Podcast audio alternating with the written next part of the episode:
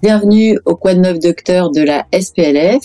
Je suis Marie Vislez, donc je suis pneumologue spécialisée en cancérologie thoracique à l'hôpital Cochin à Paris. Je vais vous résumer euh, les points à retenir sur les traitements périopératoires des cancers bronchiques non à petites cellules opérés. Donc les points à retenir sont euh, concernent l'immunothérapie et les thérapies ciblées anti-EGFR. En ce qui concerne l'immunothérapie, on a quatre études de phase 3 positives avec l'immunothérapie. Il s'agit de Checkmate 816, immunochimio néoadjuvante seulement, et euh, Kenote 671, Néotorche et Jan, trois études de chimio-immuno pré-op, puis de l'adjuvant, de l'immunothérapie adjuvant. Ces quatre études sont positives sur la réponse histologique complète et sur la survie sans événement.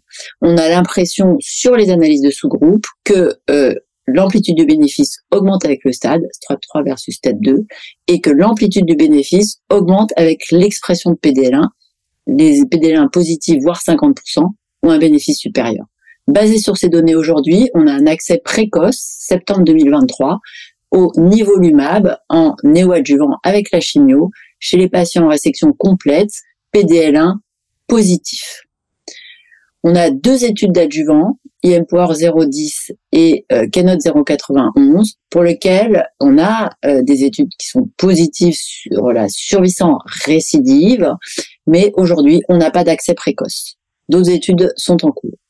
Sur les TKI de GFR, ADORA, EGFR muté, trois ans de euh, osimertinib euh, versus euh, placebo chez les stades 1B à 3 opérés. On avait depuis longtemps un bénéfice de survie sans récidive. On sait depuis cette année la qu'il y a un bénéfice de survie global et on a un accès précoce et un remboursement du Tagrisso pendant trois ans dans ces populations donc EGFR mutées.